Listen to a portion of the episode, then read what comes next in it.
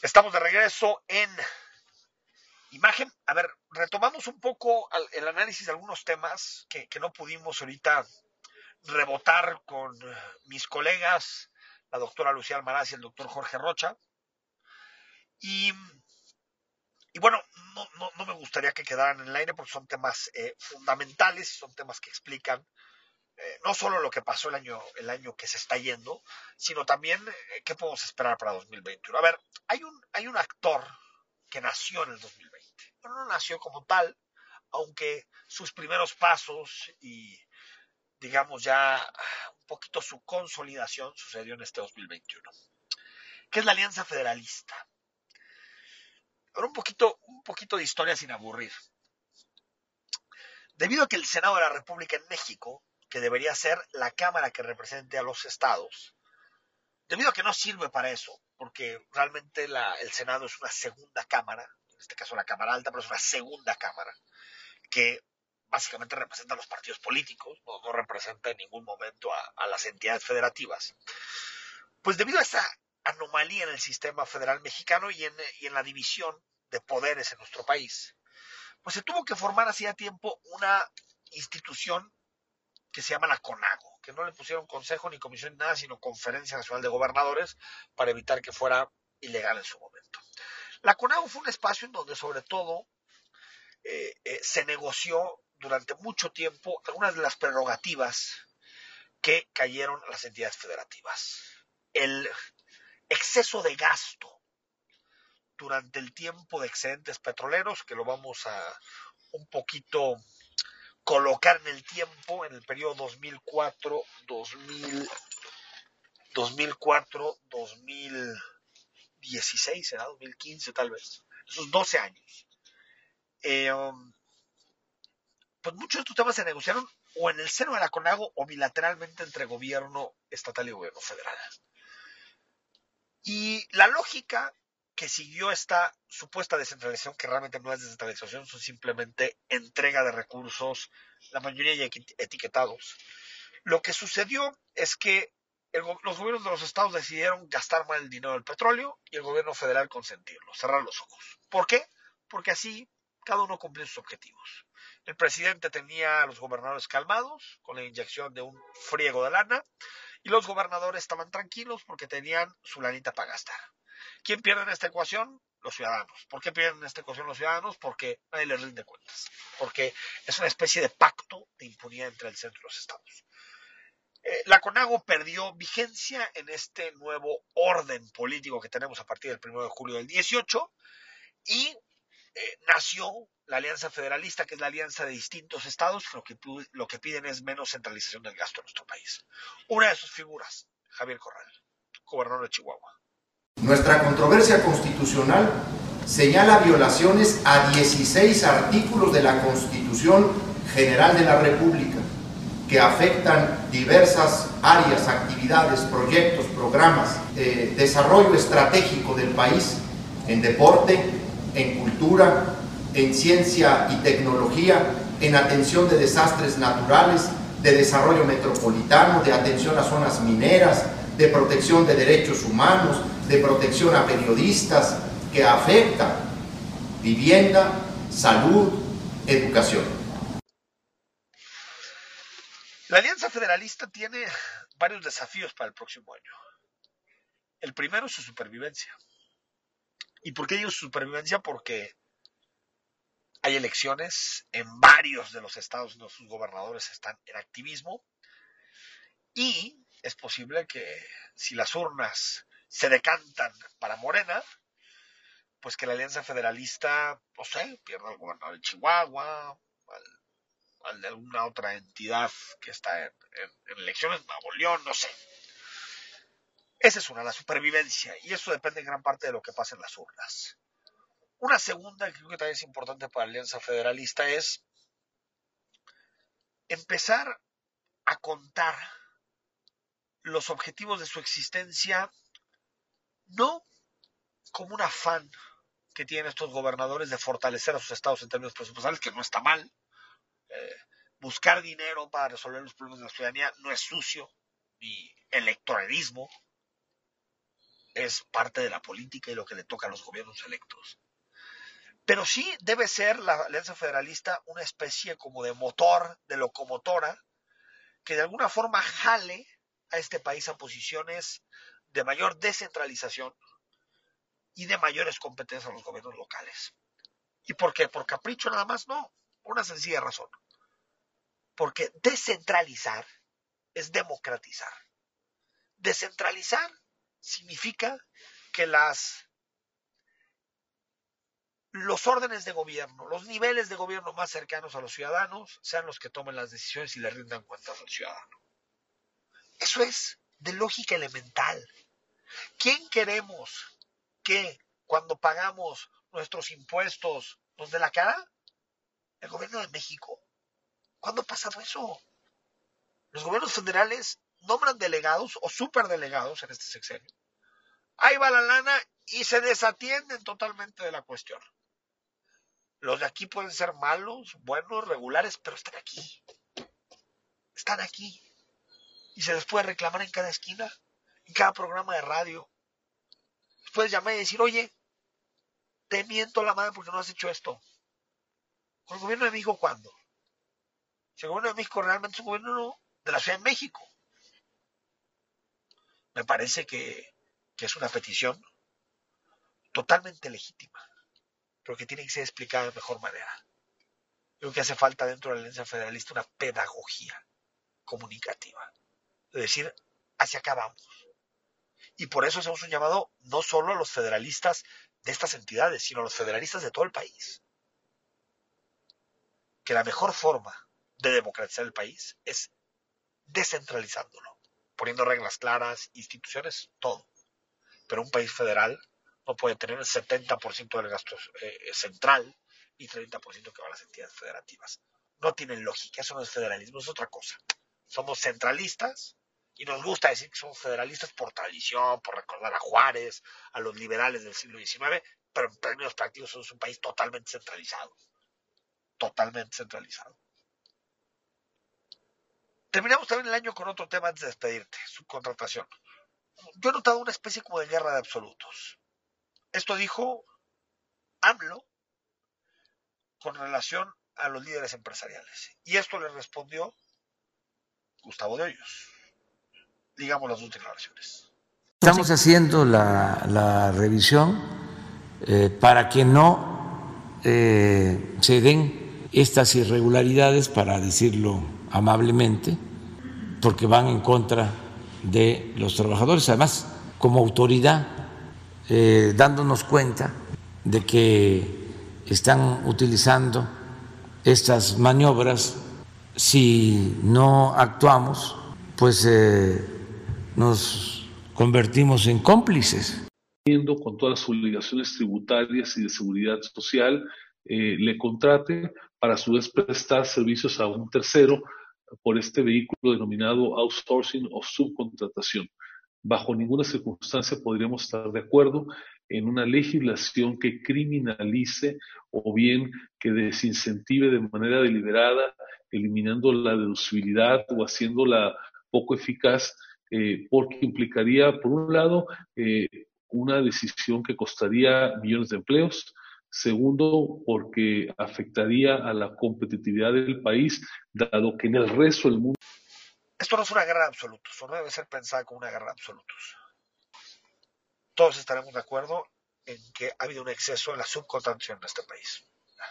De acuerdo. También todos estamos de acuerdo que desaparecer la subcontratación de golpe y porrazo tendría un impacto económico muy nocivo. Partimos de esas dos premisas, sale. Acordar. Ni el cero ni el 100. No queremos ni lo uno ni lo otro. No queremos la subcontratación. Perfecto. Pero queremos que existan espacios que puedan ser subcontratados. Profesiones que puedan ser subcontratadas. Eso no quiere decir darle la vuelta a los derechos laborales, sino simplemente saber que en la nueva economía hay cosas que no puedes hacer y que aparte no puedes incluir dentro de tus, de tus gastos de nómina. Si tú tienes un contador externo a tu oficina, tienes que subcontratar modo, no le vas a pagar tú el derecho. Él tendrá muchísimas cuentas y al revés, le permite su negocio estar en todas esas pistas. Basta de la guerra de absolutos. Ese es el discurso que el presidente nos quiere meter cada que habla. Soy yo o nada. Soy yo o los corruptos. No es cierto. Es mucho más complejo que eso. Subcontratación, no. Pero modalidades que permitan, con apego a los derechos laborales y a la Constitución, que permitan ser más eficientes. Nos vamos mañana, ya será 22, y te espero con muchísimo gusto en Imagen Jalisco. Muy buenas noches. Estamos de regreso en Imagen. La mejor tarjeta de Navidad es tu tarjeta Palacio. Haz magia con tu tarjeta Palacio, ven y compra los regalos más increíbles de tu lista y disfruta hasta 12 meses sin intereses. Todas tus compras generan dobles puntos. Si compras tus regalos, te damos recompensas para que te lleves aún más.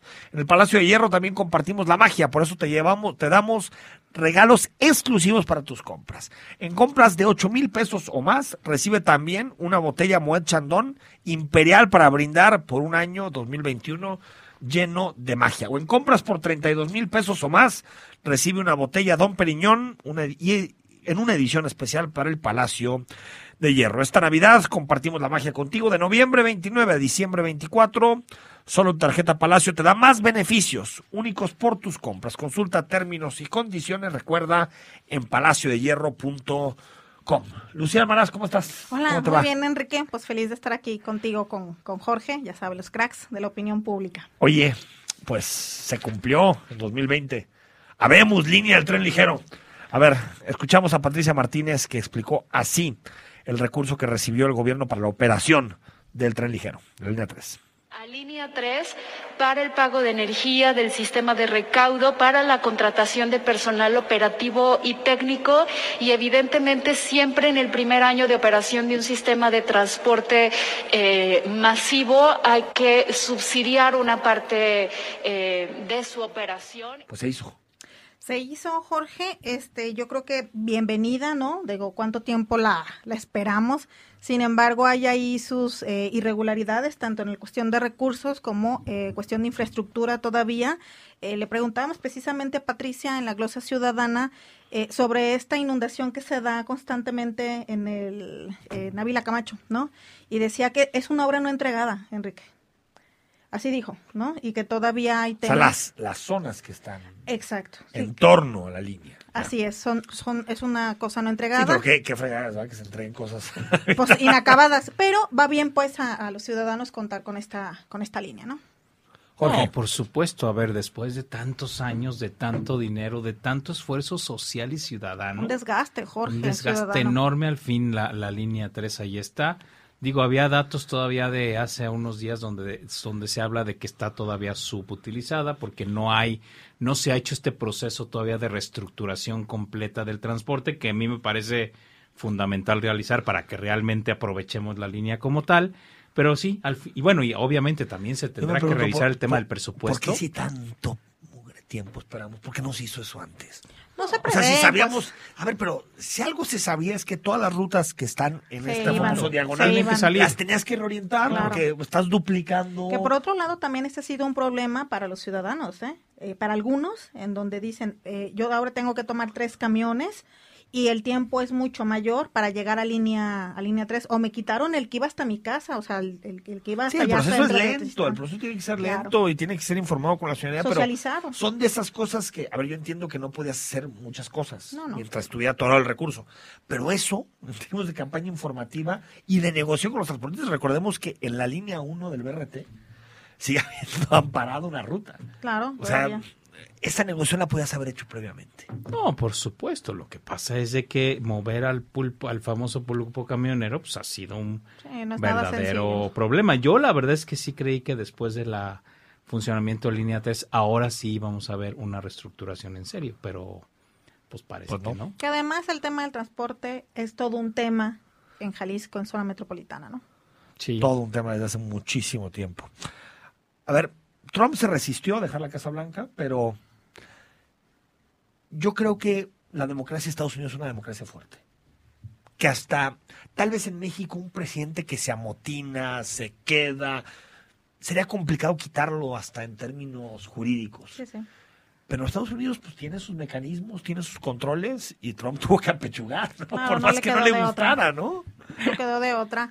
Este, sí, se dio, digo, además ya era evidente, ¿no? Y él solo dijo, pues vamos haciendo ya esta parte de la transición, ya mucho más, digamos, tersa, ¿no?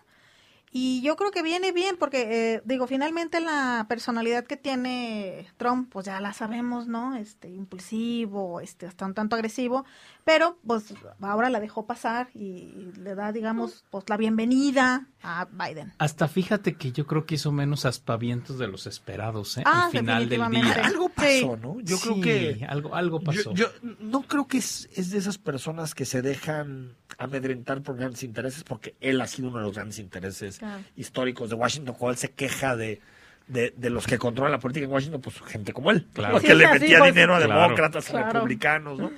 Pero lo, lo que es interesante es que de pronto cambia y creo que tiene que ver con, con su futuro político. Trump se ve como candidato en la próxima elección.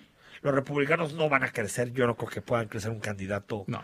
muy competitivo que tenga eh, posibilidad Bueno, de... De hecho, ni lo crecieron los demócratas. O sea, finalmente fue un cartucho un poquito reciclado Biden. ¿eh? Reciclado que ganó gracias al antitrumpismo. ¿no? Exacto. Así es. Sí, y- Pero al final Trump sacó 70 millones de votos. Sí. Es una locura. A ver, sí, lo la que- gente, hay gente que sí lo quiere, pues. No, claro. No, Tiene sin su duda, sector de la sin población duda. que se identifica Y- y- muy y- bien con y- la y te voy a decir, a personalidad. mí, yo odio a Trump, pero sí entiendo al votante de Trump. O sea, sí entiendo gente que diga, por mucho tiempo lo- este tipo de perfiles de políticos me han engañado Claro. y este puede ser muy misógino, muy lo que me digas, pero Sí, No, pero y también hay atiende que mis calarlo, ¿no? agendas. atiende, También. atiende mis agendas. Entonces creo que murió Trump, pero el trumpismo... Ah, no. Sí, vive. A ver, lo, que, vivo, lo ¿no? que dio origen a que Trump ganara hace cuatro años y que hoy lo volvió a respaldar con 70 millones de votos, eso está intacto, ¿eh?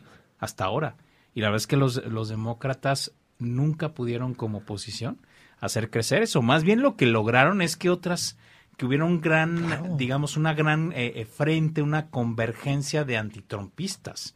Pero ahora Biden tiene que construir. A ver, ¿eh? Sí, los La demócratas- estrategia fue esa en su momento, ¿no? Sacar a gente a votar para correr a Trump. Claro. Exacto. Ahora tienes que construir una coalición del no, no a. Trump. Ahora tienes que construir una coalición sí, De- de, de algo, sí, a- acerca Claro. de algo. ¿no? Ahora, hay que estar muy atentos también a las investigaciones que traían en contra de, de Trump, que a lo mejor yo, en mi ser, creo que pudo haber sido también ese bajarle Sí. al nivel, ¿no? Sí. Para Oja- dejar pasar el tema de las ojalá no lo, ojalá no, no lo victimicen, porque después le abren Uh, investigaciones sí. y lo convierten en Claro. No, yo, mira, yo creo que Biden tiene la suficiente pericia política para decir este tema lo cerramos, se acabó y que los republicanos se hagan bolas en su en su partido porque tienen que crear figuras, pero ojo, también los demócratas tienen que fi- eh, crear figuras, ¿eh? Totalmente. Empezando por el propio Biden, Jorge. Sí, claro. Tiene que fortalecerse. Sí, sí. Gracias, Jorge, gracias. Nada Lucía, que agradecer, al contrario. Este- feliz año y feliz Navidad. Feliz año. Que este, la gente Navidad. la pase muy bien a pesar de estos escenarios. Al corte, seguimos. Estamos de regreso en imagen Jalisco, lunes 21 de diciembre y hoy vamos a repasar con el doctor Jorge Roche y con la doctora Lucía Almaraz los principales temas de este 2020, de este gigantesco, larguísimo 2020 y cuando empezamos a revisar las notas para comentar lo mejor del año, pues había que había mucho, mucha tela que cortar, ahora sí que no será de esos programas de fin de año en donde hay que exprimir las notas, sino que hay muchas que ameritan reflexión. Jorge, ahora sí, la luz al final del túnel. Sí, por fin el, año se empieza, se empieza a, te- a terminar.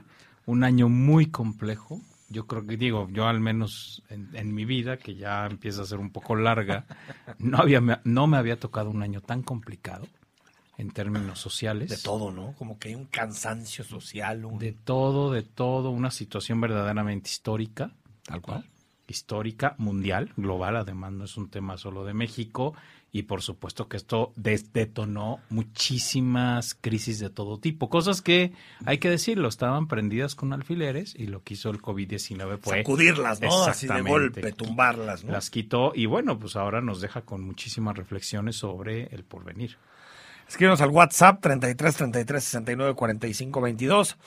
¿cuál, ¿cuál es el acontecimiento que te gustaría destacar de 2020? Digo, todos sabemos que el acontecimiento con E mayúscula es el COVID, pero también ha habido muchos.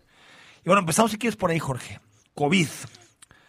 Más de 100 mil casos en Jalisco. Me acuerdo cuando estábamos por ahí de febrero y dijo López Gatel, cuando todavía no existiera vespertina, todavía era la, en la mañanera, iba cada semana, y dijo que, a ver, tarde o temprano iba a llegar el COVID. Y me acuerdo que yo lo escuché y dije, porque en ese momento estábamos escuchando en China, en Wuhan, estábamos escuchando que los primeros casos llegaban a Europa. A Italia. A Italia. Sí, sí, sí, Ya estaban, digamos, empezando a detectar los primeros. Y recuerdo, Jorge, que nos agarró con una, eh, ¿cómo se puede decir? Una novatez, ¿no? Porque... Absoluta. El cubrebocas no lo habíamos usado nunca en nuestra vida. Eh, no, no, somos una cultura, somos una cultura limpia en general, pero no somos una cultura de lavarnos las manos demasiadas veces al día. nos tocamos, nos abrazamos. Ah, la, distancia social No, era un tema en, México, por supuesto. Hasta recuerdo, Jorge, que, que de las primeras ocasiones que discutíamos el tema decíamos, es una gripita como la influenza en su momento. Cien mil casos y los primeros dos casos se reportaron el 14 de marzo. ¿Te acuerdas de dos? personas que venían de, esquiar. Exacto. El virus que trajeron los ricos, ¿no? Porque tal cual. Hubieran llegado de cualquier manera, hay que decirlo. Y bueno, al cierre del año ya estamos en 115 mil casos.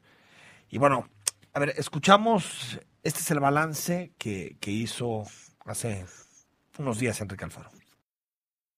Ya veremos lo complejo, lo difícil eh, que va a significar aplicar la vacuna. No es un asunto sencillo y necesitamos eh, irnos preparando y tener todo nuestro personal, nuestros equipos, nuestro modelo de organización listo para cuando llegue la vacuna. Y adicionalmente presentaremos también eh, todas las medidas complementarias que se coordinarán también desde el programa Radar Jalisco para el fortalecimiento de la salud en una etapa muy importante a partir del año próximo. Pues sí, ahí están. Em, ¿Qué balance hacemos, Jorge? Son marzo 14, son nueve meses. A ver, la gran, la gran tensión que se empezó a vivir, yo creo que sobre todo desde abril, mayo hasta ahora, fue ¿qué privilegiamos? ¿La vida económica, la, la continuidad de las actividades económicas o el cuidado sanitario? Yo creo que en un primer momento el cuidado sanitario se impuso y las actividades económicas tuvieron que frenar muchas de ellas. Claro, se empezaron a ver impactos bastante, bastante serios porque además, ojo, quizá en países como Europa la gente sí tenía los guardaditos o el tipo de trabajos que le ayudaban a mantener un confinamiento prolongado. O un Estado que tiene capacidad de gastar. Exacto. Y de apoyar a quien se tiene que quedar en su casa. Sin embargo, la verdad es que a nosotros esos guardados se nos acabaron en un mes. Y entonces, pues la gente tuvo que volver a salir a la calle. Sí o sí, cuidándose unos más, otros menos. Este, digo, a mí todavía me sorprende que todavía eh, a finales de, o sea, todavía en noviembre de, este año había gente que decía que no existía el COVID. O sea, es una cosa que a mí todavía Como si fuera el chupacabra. Exacto, me sigue sorprendiendo muchísimo. Este, y claro, yo creo que precisamente ya en, en octubre, noviembre, la, la lógica económica empezó a imponerse sobre la sanitaria y ya francamente en diciembre. Más, ¿no? Claro, y en diciembre ya. Que, que fíjate cómo eh, mucha gente dice es que cómo ha durado esto. Es cierto, ha durado mucho. Pero si lo vemos en retrospectiva, casi siempre la creación de una vacuna duraba mucho más tiempo. ¿eh? Mucho más. Digo, aquí, aquí hay un asunto, Jorge, que, que a ver, dos, bueno, dos temas que creo que son interesantes de, poner en, en, valor. Uno, que tiene que ver con esto. El, el fortalecimiento de la ciencia como, como, como algo capaz, como, como un instrumento que tenemos para resolver problemas. ¿no? Que creo que también durante algún tiempo ha habido un discurso muy anticientífico, ¿no? de decir, bueno, es que al final la ciencia es esta manipulación de las grandes empresas transnacionales, ¿no? Y creo que lo que demuestra la ciencia es que bien llevada y con eh, las inversiones necesarias, pues no, a ver. Sin la ciencia, ¿qué, haríamos en Enrique, la pandemia nos llevó a saber que quienes hacen inversión en ciencia son las empresas, no los gobiernos. Eso es muy grave, ¿eh? En términos. Claro, hay gobiernos que sí le apuestan más. Eh, aunque la inyección, por ejemplo, para la, vacuna, casi todo es recurso público. ¿eh? Que, que, lo hacen a través de empresas, como se puede hacer a través de universidades públicas, universidades privadas, ¿no? O sea, eso. Pero eh, creo que eh, en muchos, en muchos países, como por ejemplo en México, sí son los laboratorios más importantes los que tienen ese dinero. Pero en otros, pues, ahora es una competencia geopolítica. Ah, totalmente. O sea, quien encuentre la vacuna, la, la mejor vacuna, es casi como llegar a la luna. Ahora, fíjate que por eso se abrió tanta, tantos, tantos frentes. O sea, resulta que ahora estamos viendo a ver quiénes son los que ganan, si los rusos, los chinos, los norteamericanos, como los europeos, tal cual. Sí, lo que pasa es que, bueno, primero, el que encuentre la mejor vacuna va a resolver la vida de él, de su generación y la de yo creo que 10 para adelante. ¿eh? imagínate cuando para empezar. le platiquen a sus hijos o les platiquen a sus hijos, ah, es que sí, los gringos o los rusos o los que se han encontrado la vacuna más importante del COVID, es un salto cualitativo casi como la computadora, uno de estos, ¿no? Sí. Da mucho prestigio internacional. Muchísimo prestigio y por supuesto que, digo, está en juego, tú lo decías, control geopolítico, pero también un negocio global tremendo. De, de cantidades demenciales de dinero. Imagínate, todos nos tenemos que, que vacunar, ¿no? Exacto. Y la, y la segunda creo que también tiene que ver, y, esto hay que tal vez explorarlo más desde el punto de vista social, Jorge. Eh, ha, habido un discurso en la pandemia de, mm, rechazar al otro. Así. y, se han, y, ya veníamos en un, viendo un mundo muy nacionalista, viendo un mundo en donde las banderas volvían a ser más importantes, las fronteras, los muros, con los Trump, los Bolsonaro y los Boris Johnson. Y, y esto también ha dejado heridas, ¿no? que, que, a veces lo atendemos mucho desde el punto de vista económico, científico, sanitario, pero también necesitamos una, un discurso de unión, sobre todo sabiendo que el de al lado te puede pues, contagiar y, y, matar. Entonces, es, es complejísimo. No, a ver, yo creo que eh, desafortunadamente las necesidades de confinamiento y de aislamiento lo que generaron fue que afloraran de forma tremenda pues todas estas racismos, clasismos que tenemos en este en bueno, en todo el mundo, por supuesto que en cada país surgió de forma de forma diferente, pero si antes el otro era el que me robaba las cosas o el que me hacía la inseguridad, ahora el otro es el que me contagia de de COVID. Entonces la forma de exclusión cambió, pero claro, con el COVID sí había un pretexto y una necesidad real de poner ciertos márgenes y claro, de ahí sí, pero a veces marcada por el por el estereotipo, ah, que era eh, yo me alejo de este no tanto por la posibilidad de que me contagie, sino porque es pobre o porque pero pero mi excusa ya es y porque es pobre no se cuida automáticamente. Seguro está más expuesto que los que sí tenemos comunidades y privilegios que no estamos expuestos. Que de hecho, en realidad sí, fíjate, no ha habido tanta relación. La filósofa de la cortina ah, lo dice muy claramente. Si, a ver, no, no le tenemos miedo al extranjero ni al... Le tenemos miedo al pobre. A ver, seamos honestos, porque por favor. A ver, al, gringo que viene a vivir a Jijico a, o a Puerto Vallarta no, no lo vemos feo. No, no, al contrario. sobre todo a los a los que a los que no tienen esos recursos. Jorge, también este año, en julio pasado, el, tal vez el cambio más, más importante en el gabinete de Alfaro, que fue la salida del coordinador de seguridad de Macedonio Tamés, que, mm, bueno, se ha hablado mucho sobre, sobre estos cambios, pero pues realmente él pagó los platos rotos yo no sé qué responsabilidad tenga, o si tenga más responsabilidad fiscal, porque te voy a ser sincero, Jorge, nunca entendí claramente la función de, Macedonio. Ya ahorita llegó Ricardo Sánchez Berúben, que, que, que sí le ha dado como una especie de, digamos, como de perfil muy de datos, ¿no? De proveer de datos las decisiones que toma el gobierno en el Estado.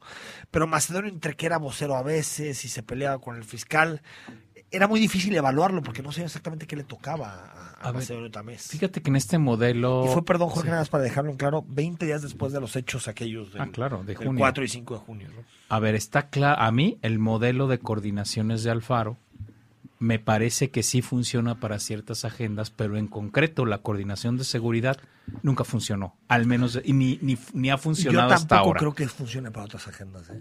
La, verdad es que no veo de, de algún coordinador o coordinadora que haya dado buenos resultados en la materia. ¿no?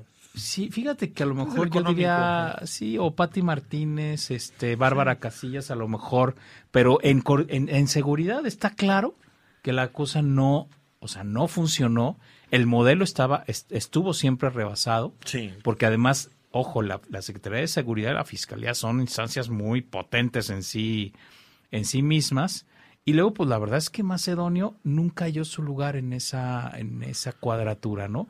Y desafortunadamente, fíjate, era muy curioso, pero la gente lo que pedía en realidad era la salida del fiscal en, después de esos hechos. y hoy por hoy, Gerardo Octavio ahí sigue y bastante fortalecido, y no, y, y, Macedonio, pues. Bueno, así hizo. Se fue. Esta fue la evaluación que hizo de sí mismo, Macedonio también es cómo se fue encontramos esto hecho verdaderamente un infierno. En cuanto a contaminación y gente que no debía estar en posiciones, ha sido un verdadero reto depurar las corporaciones, tanto a nivel estatal como municipal. Al corte, cuando regresemos, seguimos el análisis con Jorge Rocha y se incorpora Lucía Almaraz. Hola, hola, ¿cómo estamos todos? Ya es 21 de diciembre, estamos en lunes.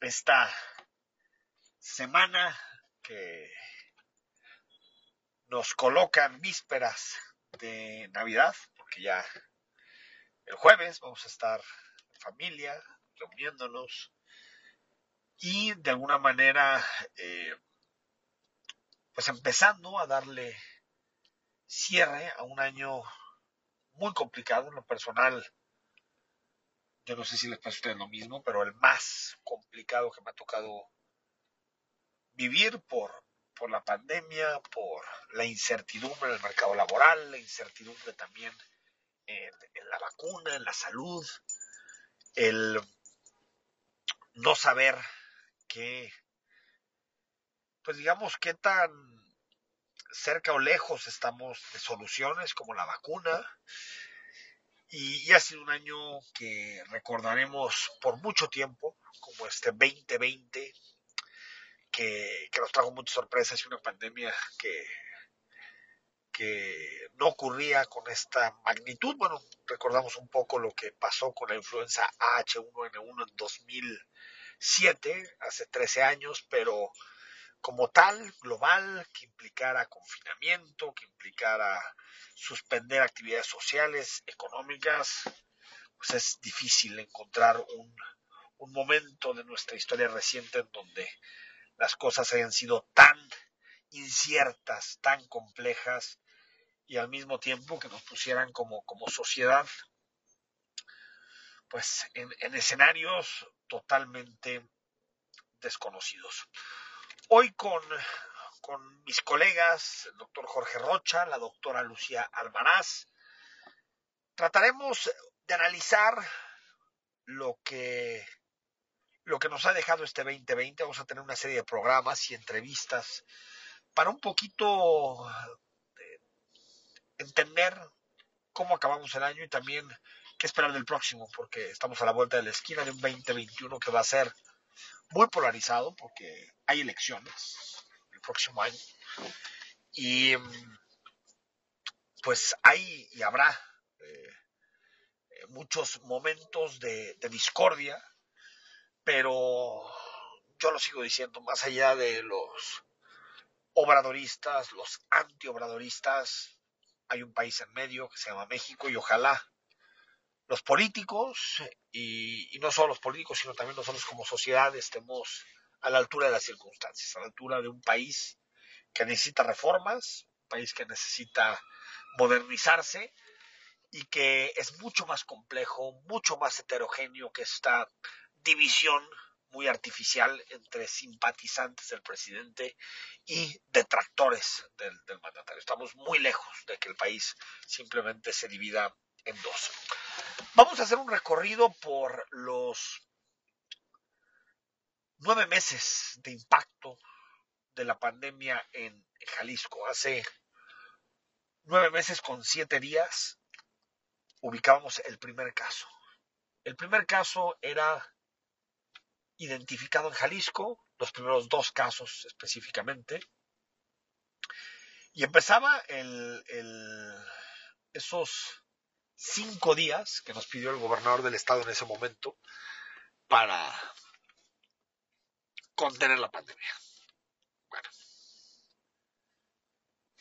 nueve meses después, usted estará de acuerdo conmigo, eh, tenía sentido que el gobierno de Jalisco se adelantara a un gobierno de México incapaz de asumir responsabilidades e incapaz de tomar las riendas en el combate al coronavirus. Pero el error tal vez fue hablar de una temporalidad tan pequeña y en lugar de visualizar el combate al COVID como algo a largo plazo, para ponerlo en términos de los runners, ¿no? Eh, en vez de visualizar un sprint de 100 metros, lo que teníamos era que explicar, lo que el gobierno tenía que explicar, era cómo correr ese maratón de 40 kilómetros, de 43 kilómetros. Son dos aproximaciones totalmente distintas, dos perspectivas totalmente distintas, pero también, y eso en descargo de las autoridades, tanto federales como locales, no sabíamos la duración, la intensidad y ni siquiera sabíamos qué tan posible era que hubiera una vacuna lo más pronto. Entonces, ahorita empezamos a ver ya las vacunas que se registran, algunas con más de 90% de posibilidad de enfrentar el virus, pero fue muy a ciegas, muy a ciegas.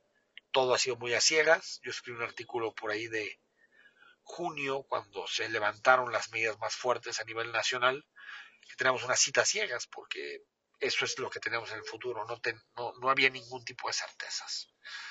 Y ahorita empezamos a ver la luz al final del túnel, pero durante mucho tiempo en este año los gobiernos tuvieron que tomar decisiones sustentadas y basadas en lo que iban viendo en otros lugares y también en la realidad local, tratar de adaptar lo que pasaba en el mundo a los retos y los desafíos que tenemos en Jalisco. Vamos a analizar ese tema con, los doctores Rocha y Almaraz. Vamos a analizar los cambios más importantes en el gabinete de Alfaro. Yo diría que son dos los fundamentales y ambos se dieron en julio, entre julio y agosto. Uno fue la salida de Macedonio través del gabinete de seguridad y la llegada de Ricardo Sánchez Perúben. Ese fue un cambio eh, tal vez el más importante, porque semanas atrás, eh, después del el bochorno de lo que sucedió en la Fiscalía del Estado, en donde agentes, en donde policías ministeriales comenzaron a levantar manifestantes y a desaparecerlos. Pues eh, después de ese bochorno, la petición era que se fuera el fiscal el fiscal dejara su cargo. Y un día después de que, de que sucedió eso, el sábado, el sábado 6 de junio, si mi bueno fue 7 de junio, 7 sábado 6 de junio, entre sábado y domingo, 6, 7 de junio, eh, todo indicaba que el fiscal se iba. Y el gobernador lo aguantó. ¿Qué confianza debe tener para que en esa situación el gobernador haya optado por aguantar a un fiscal cuestionado? Pero quien no aguantó fue Macedonio Tamés, coordinador de seguridad, que se fue. En su momento, eh, la especulación eh, estaba o giraba en torno a este tema, ¿no? A, que, el, pues de alguna forma el, gobernador le había cobrado los hechos de junio a Macedonio. La realidad no fue esa.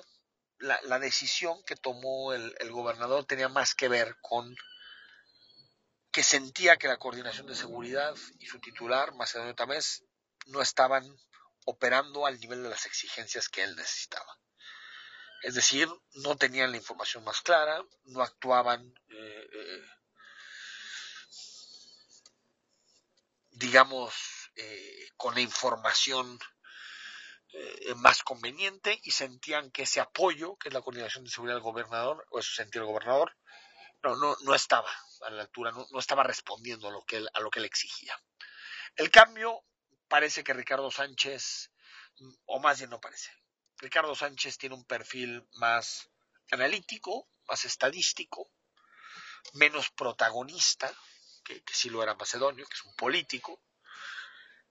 Y bueno, ha dejado de haber escándalos, no sabemos si la coordinación está funcionando o no, porque eso tiene que ver con, el trabajo interno del gobierno, pero pues sí, fue una de las salidas fundamentales en este, en este sexenio.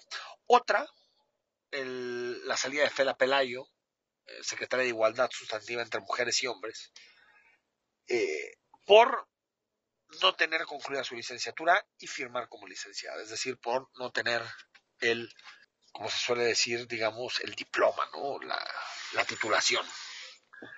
Entonces se ostentaba como secretaria sin serlo. Esos han sido los dos movimientos más importantes en el gabinete de, Alfaro y llegó en su lugar eh, Paola Lazo Corbera a encargarse del mecanismo de adelanto para las mujeres, que es la Secretaría de Igualdad sustantiva entre hombres y mujeres.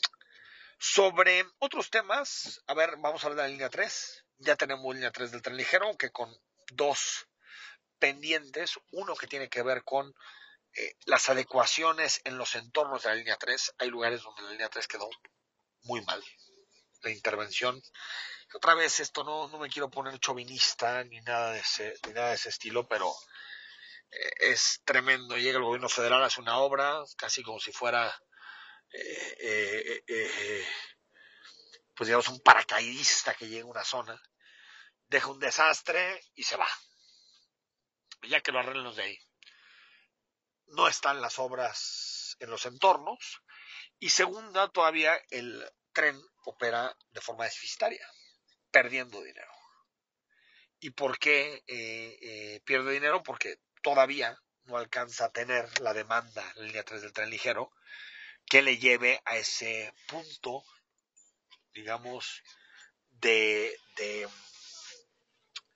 óptimo entre ingresos y gastos. En este momento sigue siendo un tren subsidiado por el gobierno y sabemos que, el gobierno de Jalisco no tiene los recursos necesarios como para seguir subsidiando el transporte indefinidamente. O lo pagamos los usuarios o tiene que haber una negociación con el gobierno de México para que el gobierno de México apechugue y ponga esos recursos. Spoiler, eso no va a pasar.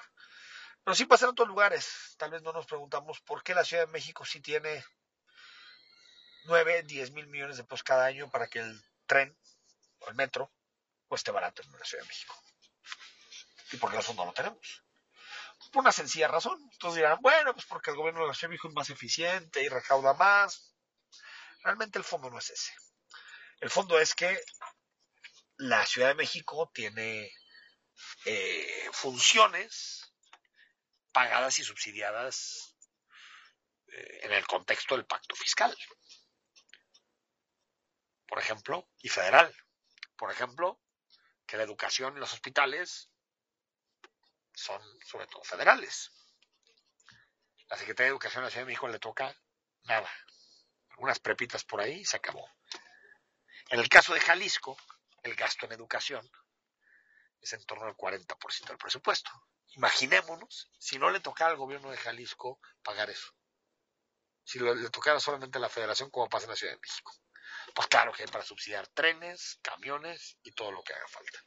Pero bueno, 2020 será, será recordado como el año en donde la línea 3 del tren ligero por fin vio la luz. Y más temas, vamos a hablar de Trump, que se niega a dejar o se negaba a, negar, a dejar la Casa Blanca, ya está el proceso de transición, falta un mes para que Joe Biden sea el nuevo presidente ya, el, ya en el cargo de los Estados Unidos el próximo 20 de enero.